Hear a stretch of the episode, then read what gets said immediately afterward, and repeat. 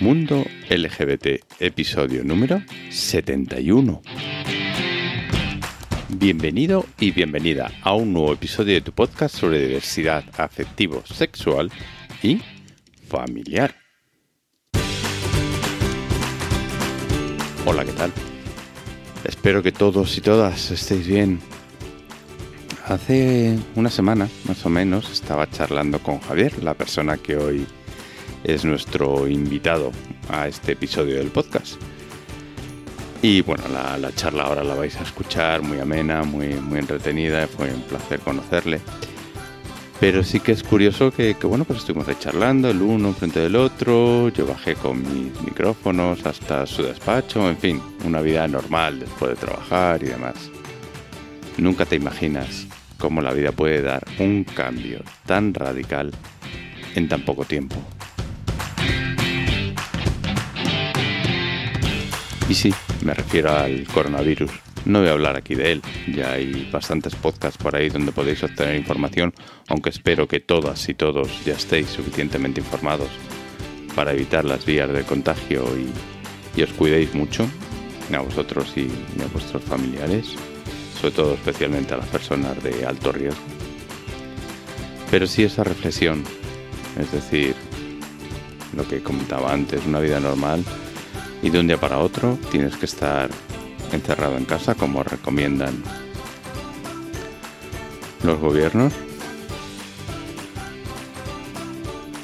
comercios cerrados, espectáculos, eventos, todo, todo clausurado. Todo para conseguir acabar con esta pandemia, porque no lo vamos a olvidar, no debemos olvidarlo. Los únicos que podemos acabar con esta pandemia somos nosotros, con solidaridad y haciendo las medidas de prevención que nos recomiendan. No lo olvides. Y bueno, este es mi granito de arena para estos momentos en los que estás en casa, los que tienes que estar en casa recluido y haciendo cosas, pues mira, aquí te, traigo la, entrevista con Javier, la charla con Javier, como la conversa con él, como a mí me gusta llamarlo, ya lo sabéis. Javier nos habla de un tema muy interesante. Javier es o coach, como él decía, me encantaba. Cómo lo pronuncia, ya lo, lo escucharéis, claro, evidentemente.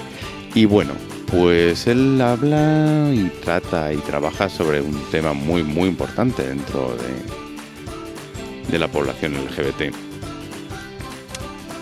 coaching sentimental para gays. Bueno, cuando tú oyes esto cuando lees esto dices, mm, mira, ¿y esto qué será? Así que dije, Javier, ¿charlamos y nos lo cuentas? Y la verdad que aceptó sin ningún problema. Y aquí está. Venga, os dejo con Javier y su interesante charla. Vamos. Nada puede parar al hombre con la actitud mental correcta de conseguir su meta. Nada en la Tierra puede ayudar al hombre con la actitud mental equivocada. Esto lo dijo Thomas Jefferson. Javier, hay que tener una actitud mental correcta para progresar y prosperar en la vida. Pues totalmente. Yo diría que es la clave de al final de, de conseguir crecer en la vida, de conseguir avanzar, de conseguir los objetivos que queremos y de, y de bueno, y de ir en línea con lo que, con lo que realmente queremos en, en nuestra vida. Dicho así suena muy fácil, ¿eh? pero ahora nos vas a contar a ver cómo, cómo intentarlo por lo menos. Ahora te contaré, sí. Bueno, estamos con Javier Martínez Madrid. Naciste en Linares, Jaén. Me reservo el año, venga, va. no, me importa, ¿eh? no pasa nada. venga, pues vale, pues 1981. sí, sí. Periodista licenciado por la Universidad de Málaga y también bloguero. También, también. En Madrid desde el 2005. 15 añitos así. Oh. Eh, también has trabajado en agencias y medios de comunicación, tanto escritos como audiovisuales. Tienes un máster en comunicación periodística, institucional y empresarial. Exacto. Coach. También, sí. Por el Instituto de Neurocoaching. Sí, exacto. Que es el, el tema fundamental que nos trae aquí. Y algo que me sorprendió, que no lo sabía, escritor. También, también. Tienes un libro publicado, ¿no? Tengo un libro publicado ya, sí. La muerte no huele a nada. Exacto. ¿De Gens Ediciones? Sí, esa es la editorial, sí. Exactamente, la colección Germantes. Pero estamos aquí porque, bueno, tú tienes, ofreces un servicio, Ujú, ofreces una ayuda, que es coaching sentimental para gays. Primero, cuéntanos un poquito sobre ti. Sobre mí, Sobre ti. aparte de lo que has dicho. Aparte de lo que he dicho, porque esta es la, esto es tu currículum, ¿no? Pero, pero sobre ti como, como persona, ¿sabes? O sea, ¿cómo llegas hasta hoy, hasta el día de hoy? Una Bueno. vida... Bueno, pues una vida pues como la de cualquier persona o como la, como la de cualquier otro hombre gay, ¿no? Imagino. Eh, o- pues parecida y al final con sus propias peculiaridades también, ¿no? Pues nada, eso yo mm, vi- nací en Linares, eh, viví allí hasta que me fui a estudiar a, a Málaga, que es donde hice la carrera, estudié periodismo, y después pasé un poco de tiempo de vuelta otra vez en Linares y después me vine a Madrid ya aquí a hacer el máster de comunicación empresarial y aquí estoy desde entonces, ¿no? Y, y bueno, pues soy un hombre que, que ha crecido mucho y eh, desde, no solo físicamente, ¿no? pero, pero también eh, a nivel personal, a nivel de desarrollo, eh, que soy muy consciente de muchas cosas de hace muchos años y estoy muy implicado en mi propio crecimiento personal y, y eso me ha llevado a, bueno, a, querer dedicarme también a ayudar a otras personas que, a que vivan también este proceso de crecimiento, de desarrollo, muy vinculado al tema de, de la homosexualidad, de ser gay, que al final, eh, bueno, en nuestra orientación sexual mm, es algo que a, lo- que a los gays eh, hace que en un momento dado, no nuestra orientación sexual, sino eh, la, la LGTBI-fobia, la homofobia que vivimos, que al final nos marca mucho y hace que nuestro desarrollo personal o nuestra, nuestro crecimiento pues tenga unos obstáculos que no tienen eh, bueno, las personas heterosexuales y género. ¿no? Esta semana quedé con un amigo, estuve charlando y le dije, no, pues el viernes voy a grabar y tal, así, ¿a quién? Y digo, a un coach. Me dice, ¿qué es un coach? Dice, digo, pues mira, vamos a preguntar. Se lo vamos a preguntar. Exactamente. ¿Qué Pues es mira, un coach es alguien que Un es una persona que, que a través de, de una metodología concreta, una serie de herramientas, pues ayuda a otra persona a conseguir sus objetivos, ¿no? A- le ayuda a adquirir conciencia de, de la situación en la que se encuentra, de las limitaciones que tiene, de esos obstáculos que tiene para conseguir esos objetivos que quiere en la vida y, y le apoya, le acompaña en ese proceso de, de, bueno, de avanzar hacia, hacia conseguir ese objetivo ayudándole a sacar todo el potencial que tiene dentro, ¿no? Todo lo que, todo lo que esa persona tiene. ¿Qué no es un coach? Pues un coach no es un psicólogo, eh, no es un mentor tampoco. Quiero decir, al final, eh, un coach no te cura de nada, no trata ninguna patología. O sea, si un coach te dice que te va a curar de algo, sal corriendo porque realmente lo que va a hacer es estafarte y va, va a jugar con tu, con tu salud, ¿no? Un coach no cura de nada, como decía, tampoco te dice lo que tienes que hacer. Em, sin embargo, eso sí lo que hace es a través de, bueno, de preguntas principalmente y de otra serie de, de herramientas, de ejercicios y, y tal, pues te ayuda a adquirir conciencia de tu realidad y a sacar todo ese potencial que tienen. En definitiva, encontrar esa respuesta que tú tienes dentro de ti, pero que por circunstancias pues no las estás viendo. Pero tampoco es un mentor. Tampoco. Un mentor sí que, sí que te dice lo que tienes que hacer, digamos. ¿no? Un mentor eh, sí que es alguien que tiene experiencia en el campo en el que tú quieres eh, trabajar y sí que te aconseja, sí que te dice por dónde tienes que ir, lo que debes de hacer y, y cuáles son las mejores estrategias que debes de llevar para, para conseguir algo. ¿no? En cambio, un coach eh, no te dice tanto lo que tienes que hacer, no te, no te aconseja, sino eso que te ayuda a sacar a que por ti mismo encuentres esas respuestas que, que necesitas. Yo siempre lo he visto como un entrenador, como el entrenador del gimnasio. ¿sabes? Sí. Es un poco, un poco así. Algo así, sí, sí. Y decides crear coaching sentimental para gays. Exacto, sí. ¿Qué es? Sí, sí. Pues mira, eh, mi proyecto de coaching sentimental para gays, eh, bueno, básicamente responde, eh, o sea, busca dar una respuesta a las necesidades sentimentales que tenemos, que tenemos los gays, ¿no? Al final, yo lo veo como que lo que nos diferencia a los gays de los heterosexuales al final es de quién nos enamoramos y, con quién queremos tener relaciones eh, de pareja o relaciones sentimentales, relaciones sexuales, en fin, ¿no? Eh, al final, en esencia, eso es lo que nos diferencia de, de los heterosexuales, no hay más, ¿no? Y al final, trabajando toda esa parte sentimental, trabajando para eh, tener relaciones de pareja equilibradas, trabajando para eh, ser solteros eh, saludables, solteros que realmente viven felices, pues al final te das cuenta que trabajas todas las carencias que puedes tener y que te están impidiendo tener una, una, una vida sentimental saludable. ¿no? Al final, para ser un soltero feliz o ser feliz en pareja, eh, tienes que ser feliz tú y tienes que eh, superar obstáculos que nos deja la homofobia, por ejemplo, eh, muchos problemas de autoestima y que hay que trabajar al final pues, para conseguir ese objetivo. ¿no? Entonces, al final, yo veo el tema de trabajar el mundo sentimental, el mundo de pareja, como la cúspide al final de, o, la punta del iceberg para luego trabajar todo lo que, todo lo que hay por detrás. ¿no? Exactamente, es lo que sobresale, lo que se ve, pero que debajo tenemos un montón de cosas por trabajar como. Claro, mucha gente, mucha gente me pregunta, bueno, ¿y qué solo trabajas para encontrar pareja? ¿Solo trabajas para gestionar una ruptura? No. O sea, porque es que al final, para gestionar una ruptura, tú te das cuenta de que tienes que trabajar, pues, temas de autoestima, eh, qué te ha llevado a vivir la ruptura como la, como la has vivido, o igual para pareja, qué te está impidiendo encontrar una pareja, y ahí es que estás trabajando todo lo demás, todas las pues todo cómo tú gestionas las emociones, cómo te ves a ti mismo, eh, cómo los conceptos que tienes sobre eh, la homosexualidad, qué opinas sobre ser gay, qué, prejuicios tienes, en fin, al final se trabaja todo, ¿no? Con esa finalidad que es lo que se ve, digamos, que es la de relacionarte de manera saludable o equilibrada con, con otros gays digamos que la excusa para venir a tu despacho es una ruptura, un problema de pareja, pero que cuando ya estás aquí ya se empieza a escarbar más y aparecen muchas más cosas que evidentemente en nuestra personalidad.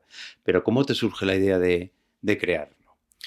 Bueno, pues surgió pues, por mi propia vida, por mi propia trayectoria, ¿no? Al final, eh, bueno, yo, también he vivido homofobia, eh, yo también he vivido bullying, yo también sé lo que es eh, por mi propia orientación sexual, por ser gay, lo que es tener eso, pues una baja autoestima, y yo sé cómo me ha influido mucho a la hora de establecer relaciones de pareja equilibradas, eh, saludables, felices eh, en mi vida, ¿no? Entonces es algo que yo he trabajado mucho en, los últimos años, ¿no? Los últimos 10 años por ahí, que fue cuando hice yo mi, primer proceso de coaching, ¿no? Que fue como llegué a esto. Llegué al coaching como cliente y, y años después decidí dedicarme a ello por cómo me fue a mí y por cómo me cambió a mí la vida, ¿no?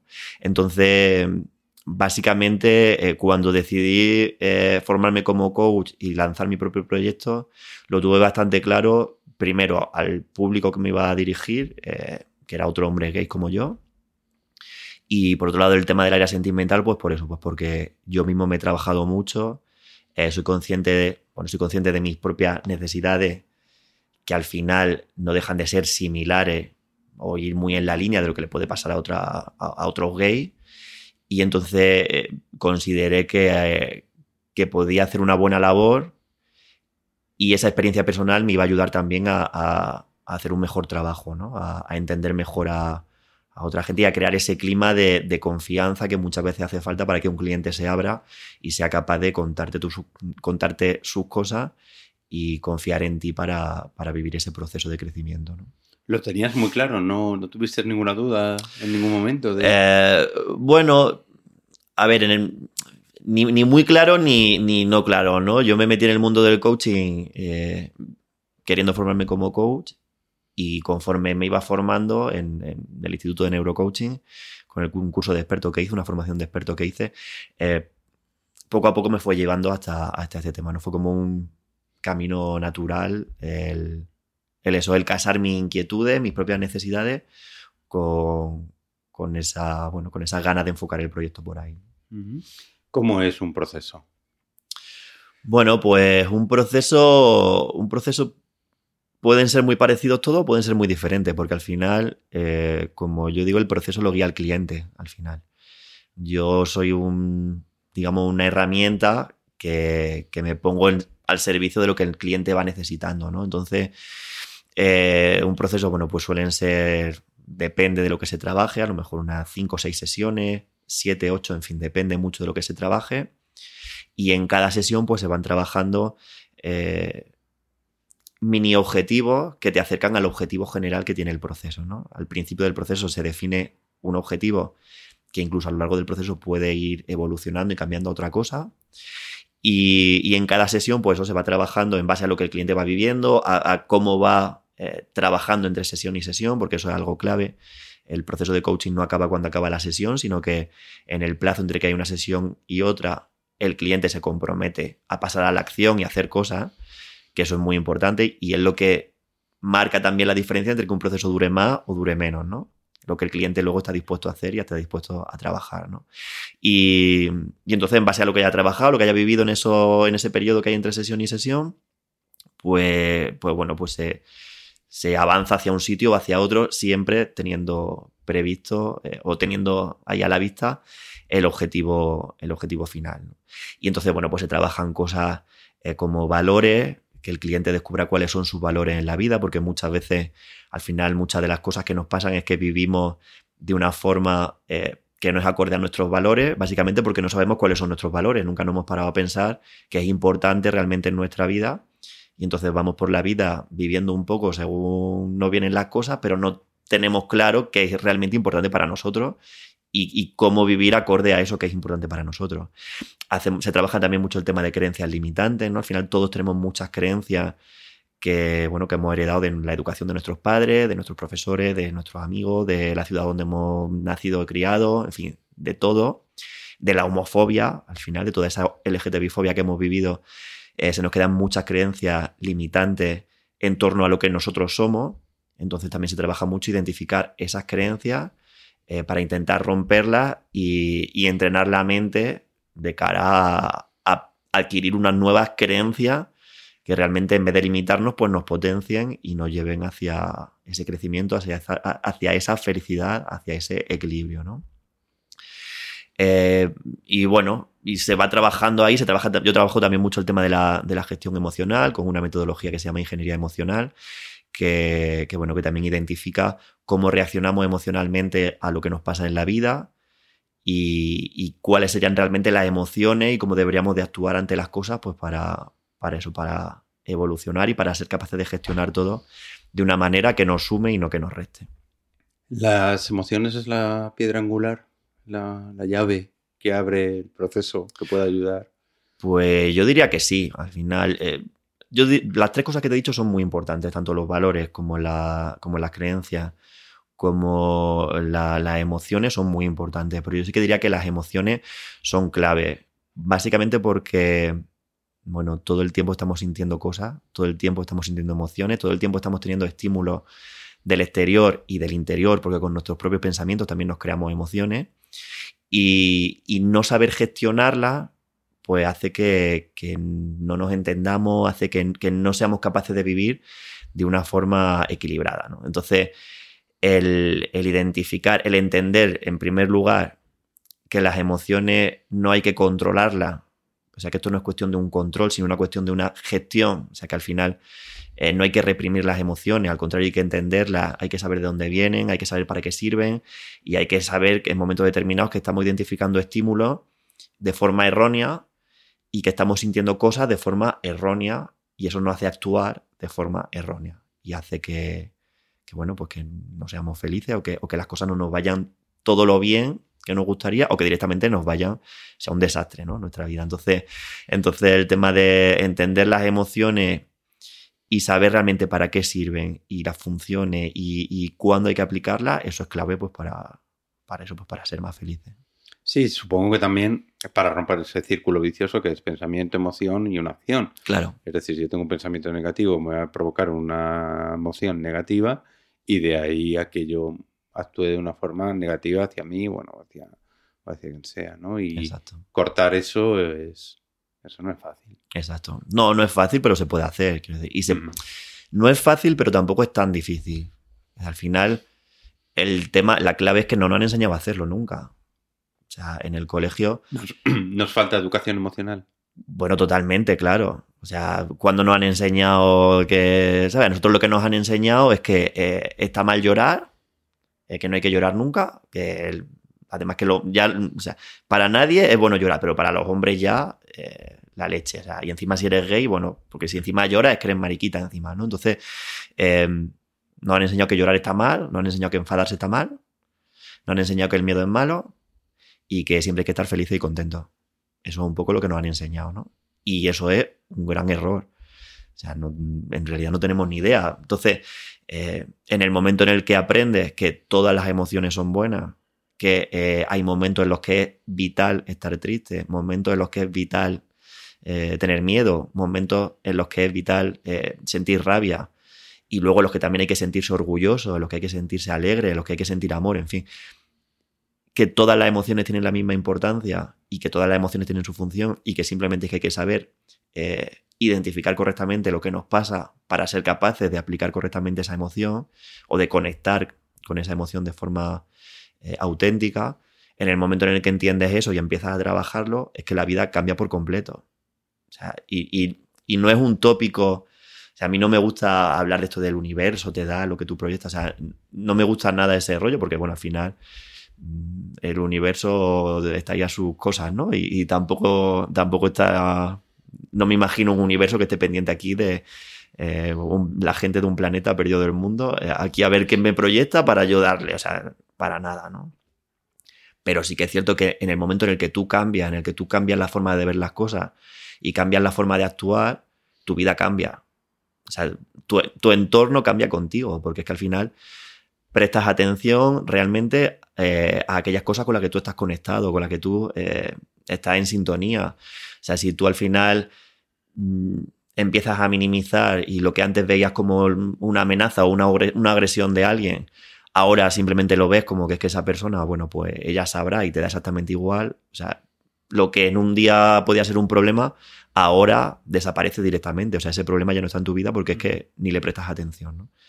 Entonces, es fundamental el tema de, de gestión emocional y todo el mundo debería de, de ponerse manos a la obra, es algo que debería de, incluirse en los planes de estudio de los colegios para que, bueno, pues para que la gente pudiera crecer y para que supiera realmente cómo gestionar la vida. Aunque también te digo que no sé si interesa mucho que se meta en los planes de estudio así en general, pero... ¿Por qué?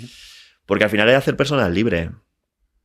Y al final vivimos en un sistema en el que no interesa que las personas sean libres, básicamente. Entonces, vivimos en un sistema en el que interesa que las personas produzcan y que las personas eh, suplan sus carencias emocionales pues gastando dinero en cosas, básicamente. O sea, interesa más que una persona eh, que esté de pronto de bajón, pues coja y para animarse, pues se vaya de compra y se gaste 100 euros en ropa, o se compre un teléfono de 1000 euros, o se compre un coche con la crisis de los 40, ¿no?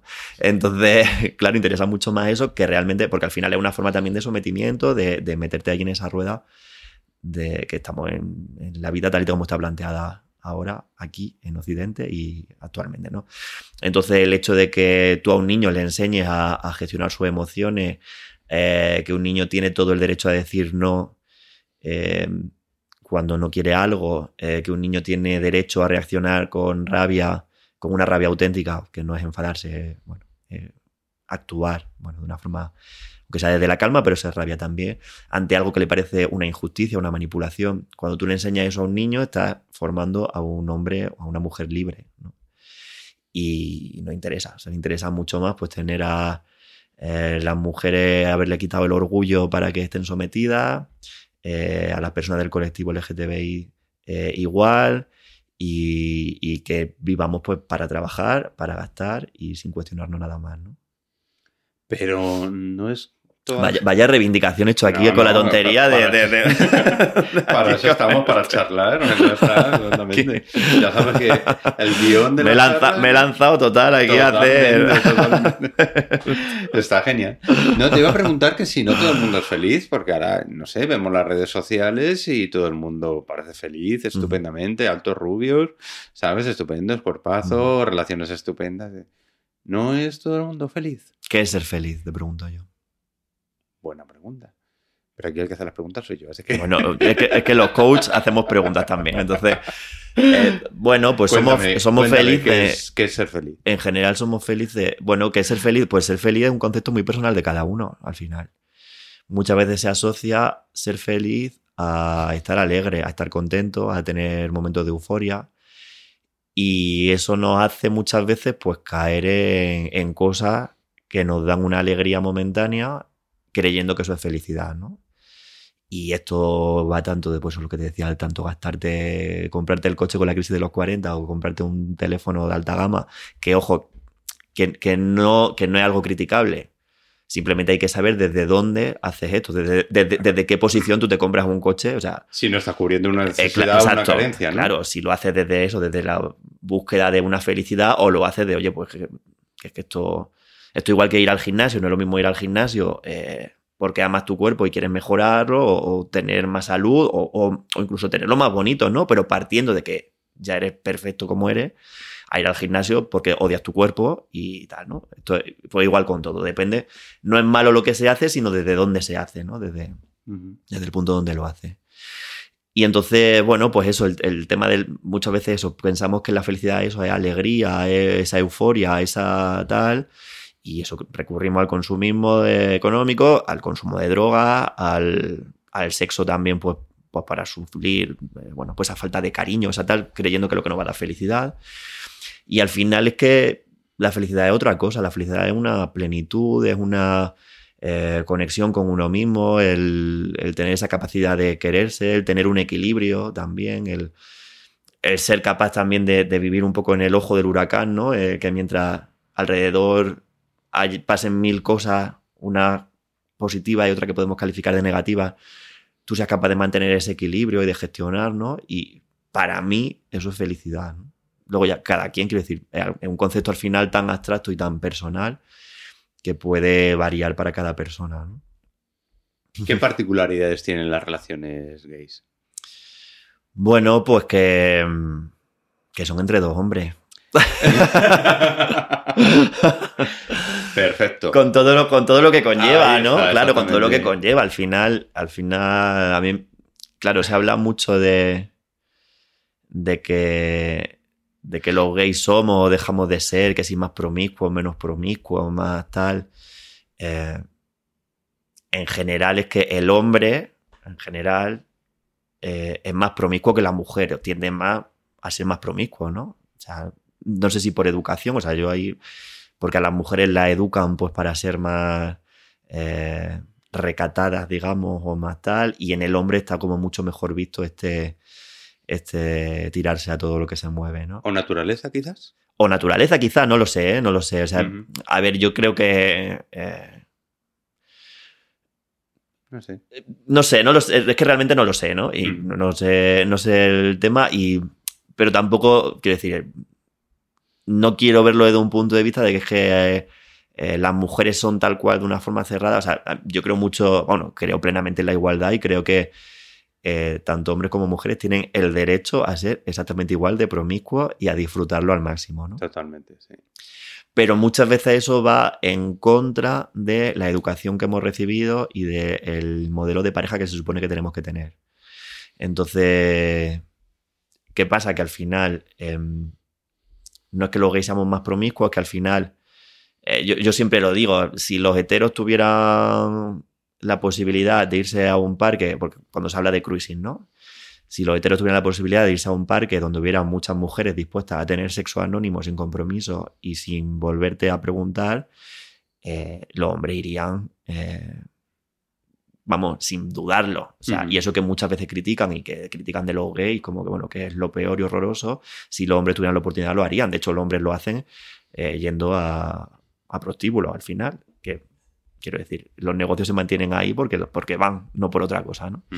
Em, entonces eso hace que al final esa promiscuidad, em, las secuelas también diría de, que, que, nos deja la homofobia también, al final hace que las relaciones entre gays pues tengan pues unas particularidades de, o unas necesidades que muchas veces eh, por ese concepto monógamo de relación de pareja que se nos ha inculcado a todos, católico, apostólico y de tal, pues muchas veces se crea conflictos ahí a la hora de ser feliz en una relación. ¿no? Entonces, Hay Eh, mucho choque de emociones, ¿no? Claro. Entre dos tíos. Claro, exacto. Yo sí lo calificaría así, ¿no? Al final de, bueno, pues de necesidades sexuales o eh, en contra de esa monogamia que se supone que hay que tener, eh, todos esos conceptos del amor romántico también nos influyen mucho, ¿no? Ese, al final un poco pues todos buscamos ese príncipe azul que de pronto nos haga no fijarnos en nadie más y, no, y estar aquí, no ver nada más que ese hombre maravilloso y tal. Y creamos tales expectativas que nos pegamos pues las grandes hostias que nos pegamos. Y si a eso le suma eh, pues secuelas que nos deja la LGTBI-fobia, eh, a nivel de autoestima, a nivel de honestidad, homofobia interiorizada, en fin, pues hace necesario que haya que trabajar cosas que parejas heterosexuales a lo mejor no tendrían que trabajar.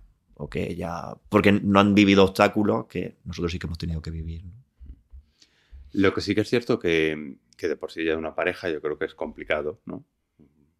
Y ahora este- estas nuevas relaciones, tipos de relaciones que existen, como tríos, poliamor y demás, yo pienso que aquello debe ser ya una locura, ¿no? Bueno, pues no, no lo sé. Eh, sí o no. A nivel emocional, no sé. A ver, yo creo que es una locura en el sentido de que tampoco nadie nos ha enseñado a gestionar algo así. Claro. Entonces, mm, como bien dice, eh, tener una pareja. Lo primero es que no, lo que nos han enseñado es que en general tener una pareja es algo que fluye y es maravilloso. Y aquí, porque es lo que hemos visto en el cine, en la serie, aquí todo fluye. Y a no ser que haya unos cuernos de por medio de pronto, que es cuando hay giros de guion, hay raros en las pelis, para que luego todo se refuerce. O sea, se supone que una relación de pareja fluye, te enamoras en el primer momento y todo es maravilloso y tal. Una relación de pareja conlleva mucho trabajo eh, por parte de, de los dos miembros de la pareja. O sea, y esto es así. Al, al final son dos personas que llevan su propia mochila, su propia concepción de la vida, sus propias necesidades y te estás uniendo a otra persona, pues que, bueno, pues que también es de su padre y de su madre, ¿no? Entonces, crear algo entre los dos conlleva un- una dedicación eh, por las dos partes que, bueno, que en ocasiones puede no resultar fácil. Pues porque al final eso, al final estás creando algo nuevo en base a dos cosas totalmente distintas. Entonces, claro, si le añades nuevas fórmulas, eh, bueno, pues eh, tríos, poliamor, eh, relaciones abiertas o permeables, al final se produce mucho choque con esa concepción de pareja que tenemos, con toda esa educación católica que tenemos y, y bueno, ¿lo complica? Pues sí, pero es que al final es cuestión de trabajar un poco más.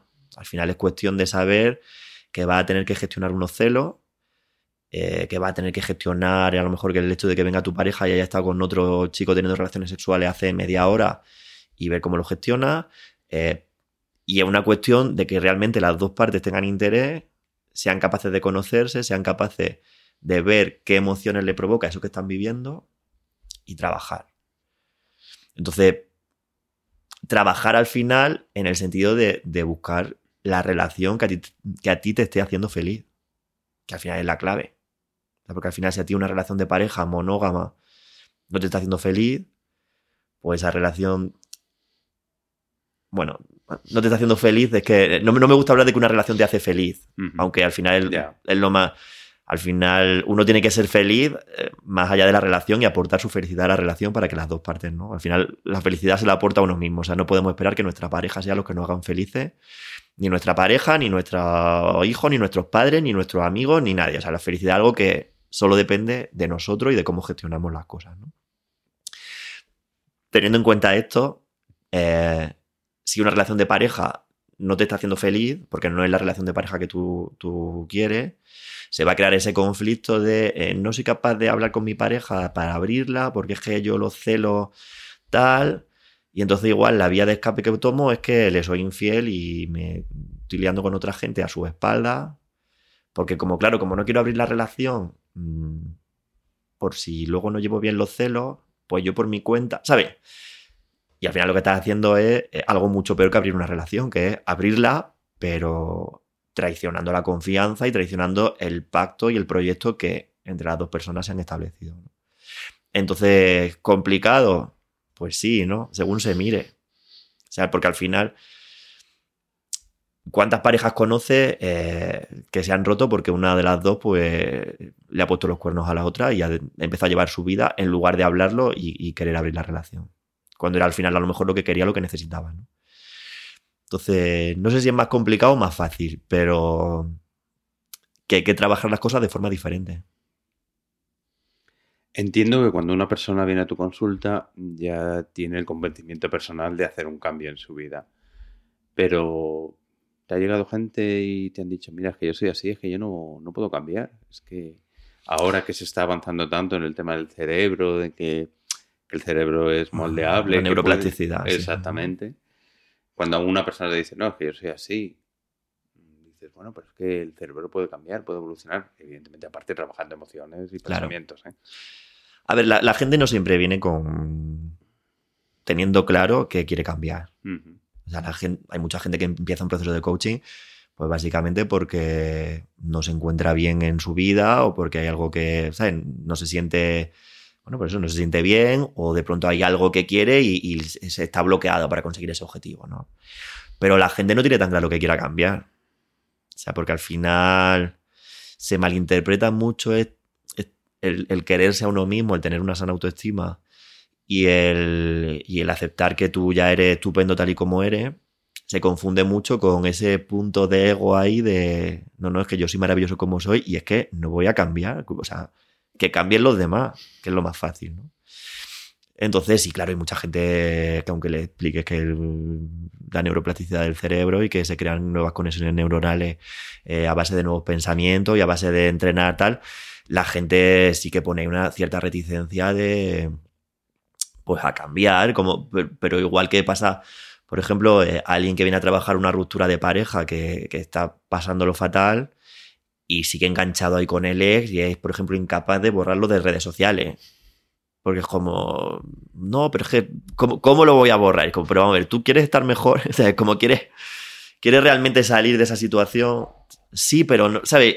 Y al final está ahí ese conflicto, bueno, pues también por muchas cosas, ¿no? Pues por, por muchos vínculos que creamos y que, que no es fácil tampoco romperlo de la noche a la mañana, si no, pues no haría falta eh, ni coaching ni nada, ¿no?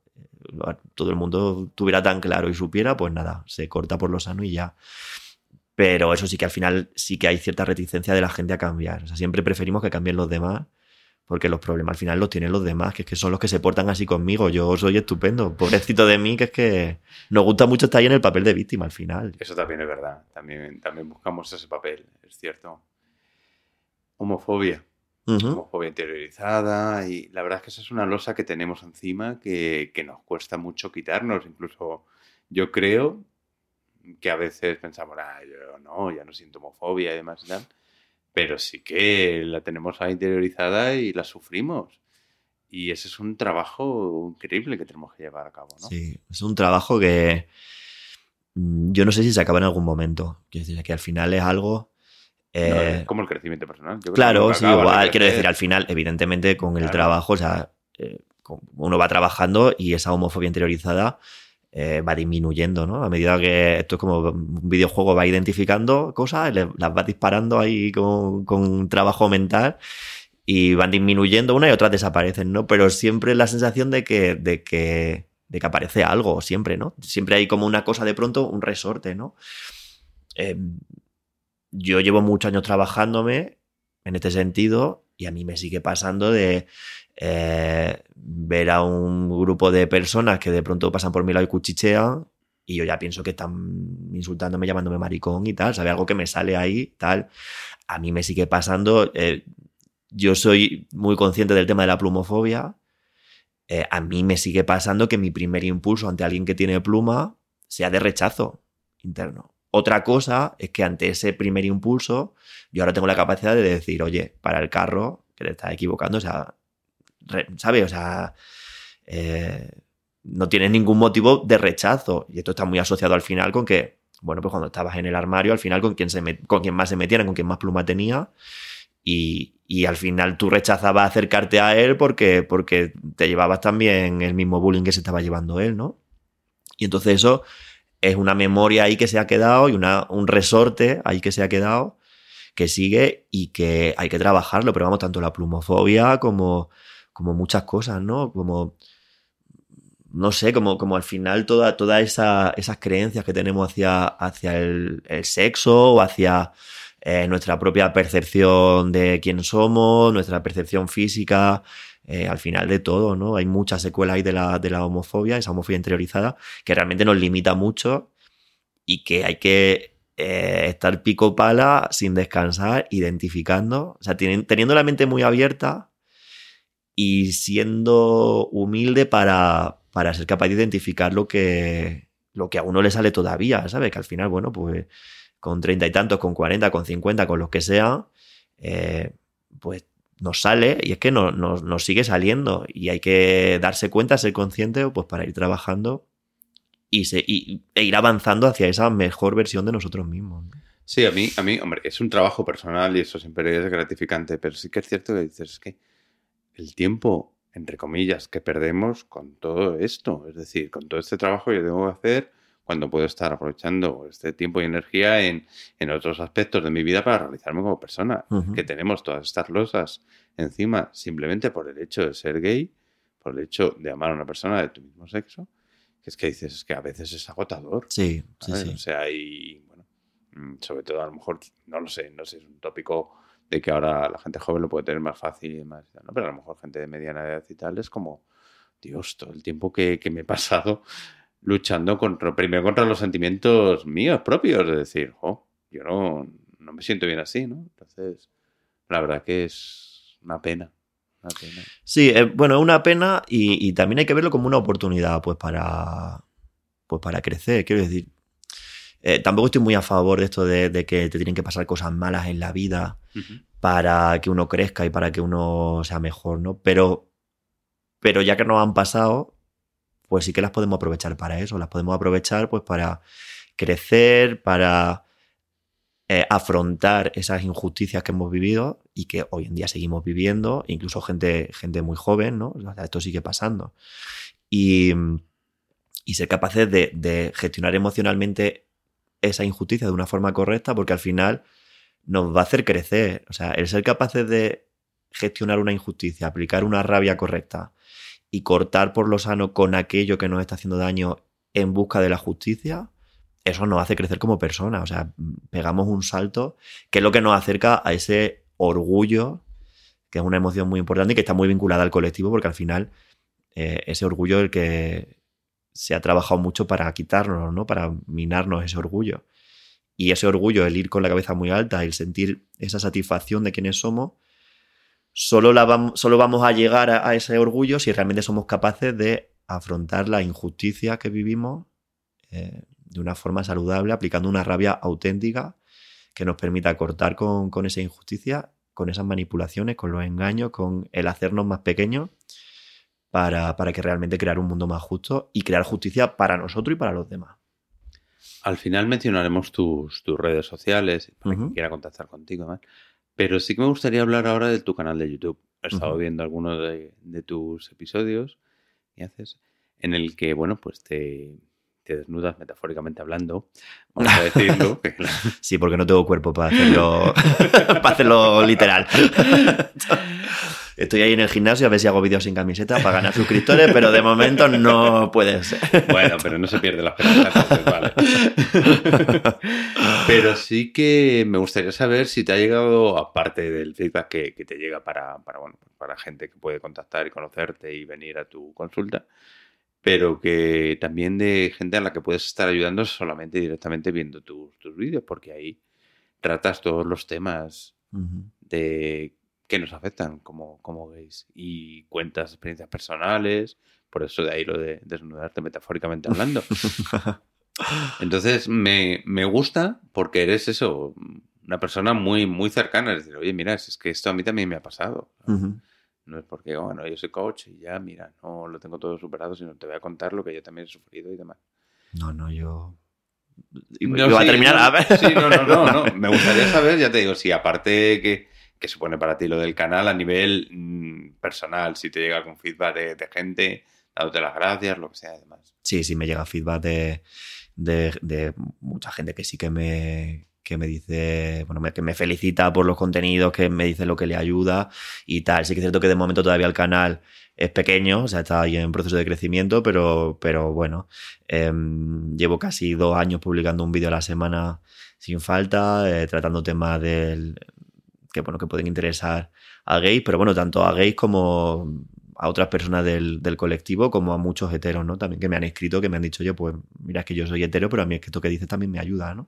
Entonces, bueno, o, también para ese punto de que muchos heteros viendo los vídeos eh, son capaces de entender pues lo que le pasa a un hijo que es gay o a un hermano o a un amigo o tal, ¿no? Entonces, sí que, sí que me ha escrito gente de, de todo tipo, ¿no? Madres o, bueno, de todo tipo, ¿no? O sea, gente de, de toda clase. Y, bueno, no sé, sí que, sí que intento combinar al final esa parte de, de, teoría que sé, ¿no? Con mi experiencia, con mi conocimiento sobre el colectivo y con, mi, con mis propias vivencias personales, ¿no? Al final sí que no me considero más que nadie o que sepa más que nadie o que tenga que dar lecciones de nada a nadie, porque, porque no. O sea, que al final yo estoy también en mi propio proceso de crecimiento y he decidido ayudar o apoyar a otra gente en su propio, en su propio, su propio camino, que al final luego también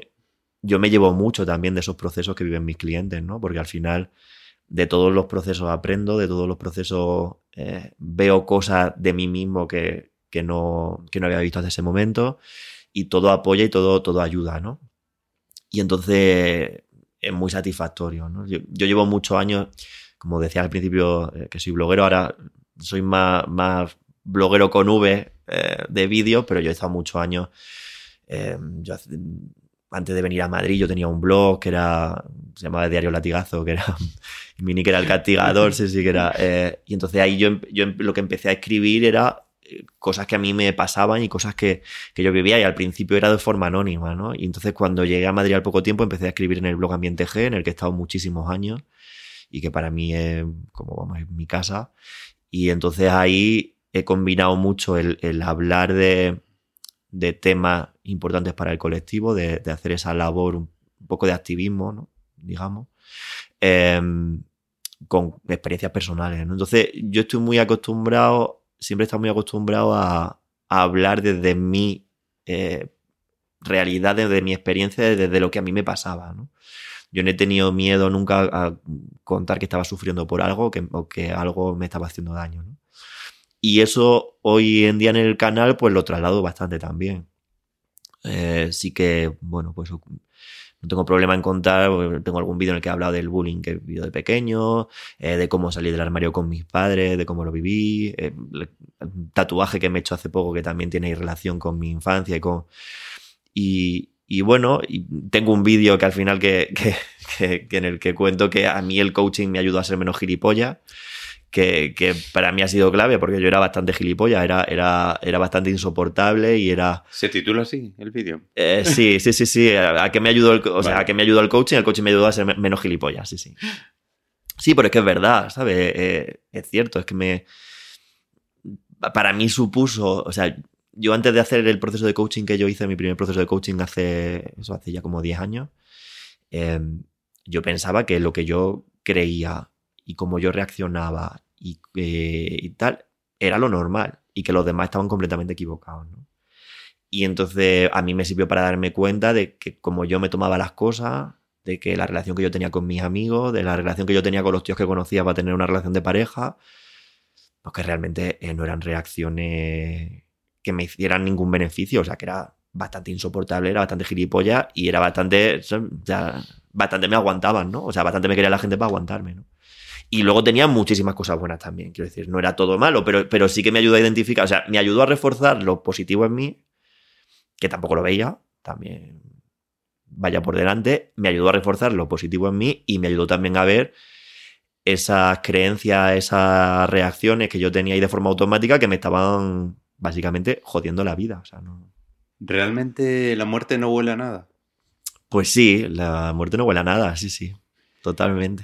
Cuéntanos sobre tu primer libro, ¿no? Sí, mi primera novela, que tiene ya, tiene ya unos añitos, la verdad. Y, Bueno, pero Y bueno, y, no sé, hay rumores, se oye, se comenta que a lo mejor hay un segundo libro. ¿no? Sí, algo estoy escribiendo, Claro, sí. Eh, en realidad nunca he dejado de escribir, ¿no? Pero, pero bueno, como si no publicas, no se ve si estás escribiendo o no. Porque en estos años también hice un máster de escritura creativa también. En fin, es algo que siempre he tenido ahí presente, ¿no? Porque eh, el ser escritor es algo que, que- es importante para mí y que forma parte de mí también, ¿no? Porque a, través de la escritura, o sea, yo he transmitido muchas cosas y, y es la forma también, una, una forma ahora he descubierto también que con los vídeos soy capaz de transmitir bien y de comunicar bien, pero a través de la escritura, pues yo comunico muy bien y- y soy capaz de transmitir y de llegar a la gente, ¿no? Entonces, sí, pues nada, La muerte no huele a nada. eh, la publiqué en 2011 ya, que parece que fue ayer, pero han pasado nueve años con la tontería. Eh, y para mí es que es una novela que a mí me hace sentir muy orgulloso, la verdad. Y, ¿Por qué? pues porque es una novela que salió de mi entraña, de mis tripas, eh, porque es una novela que, que conseguí que fuera como yo quería que fuera eh, y que me ha dado muchas alegrías, que mm, a mí me- yo he recibido mensajes muy muy bonitos a raíz de la novela, bueno, ya hace mucho que no, porque hace mucho que, no, que la escribí, ¿no? Pero pero yo recibí mensajes muy bonitos de, de la novela, porque es una novela dura, es una novela que es puro sentimiento todo el rato. Es una novela que es muy peculiar porque está escrita eh, en escenas cortas, algunas de ellas muy, muy cortas, en plan dos frases. eh, y es una novela que alterna dos tiempos diferentes de, de una historia, ¿no? Y que se van entrelazando todo el rato. Y es que hay emoción pura todo el tiempo y que llega mucho. Al final es, yo es lo que quería, ¿no? En estos tiempos de redes sociales, en los que escribimos poco, leemos poco, eh, yo quería ser capaz de, con una frase, eh, que fuese un tiro para el lector y que con una frase le pegara ahí y, y yo eso lo conseguí. Eh, quiero decir, seguramente ahora la vuelvo a leer, que no la he vuelto a leer desde que la publiqué, la verdad. Eh, y te diría, oye, pues mejoraría esto. Eh, ta- también me ha pasado que a lo mejor he abierto una página y he leído algo y he dicho, madre mía, aquí te saliste, de verdad, qué, buen trabajo hiciste. Que eso es el orgullo también, sentirse orgulloso de lo Claro. que uno hace y que es completamente sano y que hay que tenerlo ahí eh, muy presente. Pero evidentemente hoy han pasado muchos años, no soy la misma persona que la escribió y seguramente hoy, hoy en día la lea y diga, pues mira, pues esto a lo mejor lo hubiera tratado de otra manera o tal. En la, en la novela el protagonista, eh, uno de los protagonistas eh, fallece eh, de sida y entonces si la releyera yo creo que hoy con lo que sé de la enfermedad, tanto del VIH como ya de- del SIDA, de la enfermedad desarrollada, a lo mejor hay cosas, no lo sé, porque no la he vuelto a leer, te, lo digo sinceramente. Igual hay cosas que a lo mejor trataría de otra manera porque desde el conocimiento de la realidad a lo mejor eh, ahora sé más o se sabe más también en general y tal. Pero aún así, o sea, para mí la novela es un novelón. Aunque esté feo que yo lo diga. Pero, pero joder, es que a mí, es que a mí me ha dado muchas satisfacciones. Y, y además mi primera novela, o sea, era la primera novela que escribía, eh, que la publiqué. La publiqué en una editorial que no era eh, LGTB. Incluso tuvo algún premio. Sí, tuvo sí, el premio, el premio Shanghai. eh, Eso es. el premio Shanghai, sí, sí, fenomenal, que además era un premio que votaban los lectores eh, de la revista y bueno, hay una campaña de redes, hice campaña en redes sociales y la gente me apoyó muchísimo y, y fue súper bien, la verdad que fue fenomenal. Y te voy a hacer una aclaración por lo que te iba a decir de, de que no fue una editorial LGTB, no porque considere que una editorial LGTB sea menos que una editorial generalista, ¿no? Ajá. Pero sí que es cierto que por el tema de la novela, eh, a mí hubo quien me dijo, o sea, una novela que habla de, de SIDA no te la va a publicar nadie porque nadie quiere leer sobre SIDA. Y entonces a mí el hecho de que me lo, no solo me lo publicase, me lo publicara una editorial generalista, ¿sabes? Que se interesara por este tema, para mí fue como, joder, qué, qué bien, ¿no? Que repito, o sea, que si me lo hubiera publicado una editorial eh, especializada, o sea, de, temática LGTBI, encantadísimo, o sea, que no, que no para nada, o sea, considero que sea menos, pero sí que por el tema concreto, sí que me, bueno, tuvo ahí como un añadido de decir, joder, voy a ser capaz de llegar igual un poco más a, a un público más generalista eh, que igual se va a acercar a la novela y, va a conocer una realidad, de la realidad que yo cuento en ella.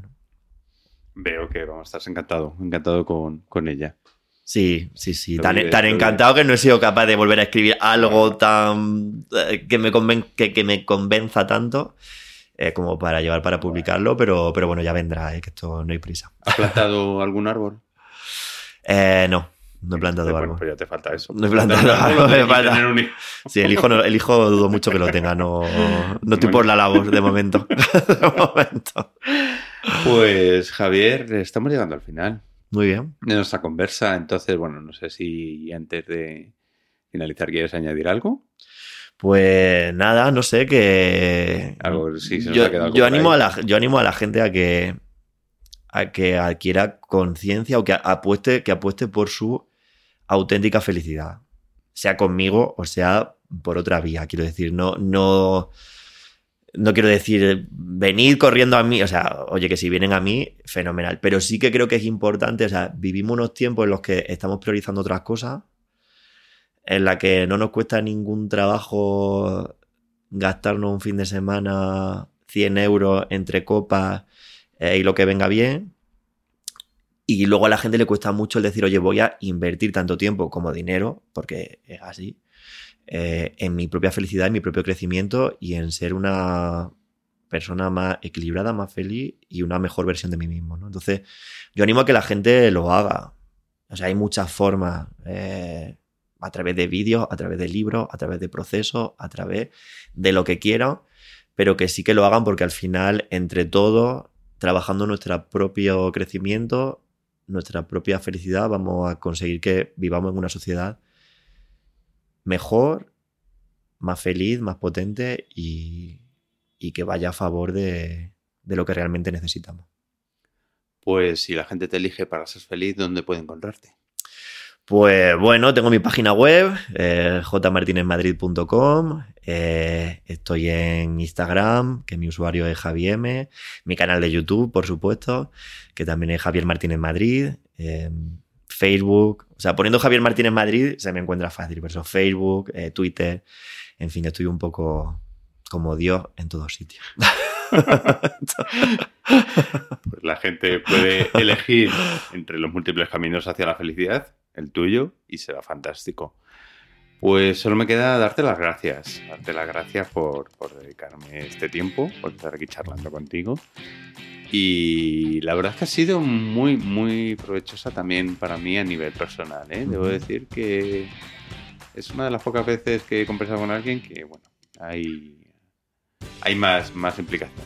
Bueno, pues gracias a ti, la verdad que te agradezco muchísimo tu tiempo, también la oportunidad y, y nada, y ha sido un gustazo por mi parte. Cuando quieras, pues nada, aquí estoy. Repetiremos exactamente. Nada, te deseo lo mejor y. Muchas gracias. Un fuerte abrazo, Javier. Otro para ti, Juan. Chao. Gracias, chao. Bueno, la verdad es que disfruté, disfruté mucho charlando con, con Javier. Pues estuvo muy bien, estuvo muy bien. Y conocer más sobre coaching sentimental para, para gays. Estuvo genial. Y la verdad es que lo creo muy, muy potente. Y hasta aquí el episodio de hoy. Recuerda que puedes ponerte en contacto con nosotros por medio de nuestra página web www.mundo.lgbt o nuestro correo electrónico hola Hacernos llegar comentarios, sugerencias o ser tú el próximo o la próxima que esté aquí charlando con nosotros. También recuerda que puedes seguirnos en las redes sociales como LGBT Mundo LGBT, todo junto, o suscribirte al podcast en las diversas plataformas existentes. Y lo más importante en el día de hoy, sea cuando sea y escuches este programa, por favor, por favor, vamos a luchar contra la pandemia que nos asola, ¿vale? Así que recuerda, recuerda seguir las instrucciones que te son dadas. Y aprovecho a saludar a Jordan Campbell, que se puso en contacto con nosotros porque nos escucha desde Florida, Estados Unidos. practica, está estudiando español y practica con, con nuestro podcast y aparte es apasionado de los derechos LGBT y está pensando montar algo, montar algún podcast. Así que desde aquí, Jordan, un saludo y ánimo. Y como es habitual, me despido con la frase de Harvey Milk. Sin esperanza, las minorías se rinden. Hasta el próximo episodio.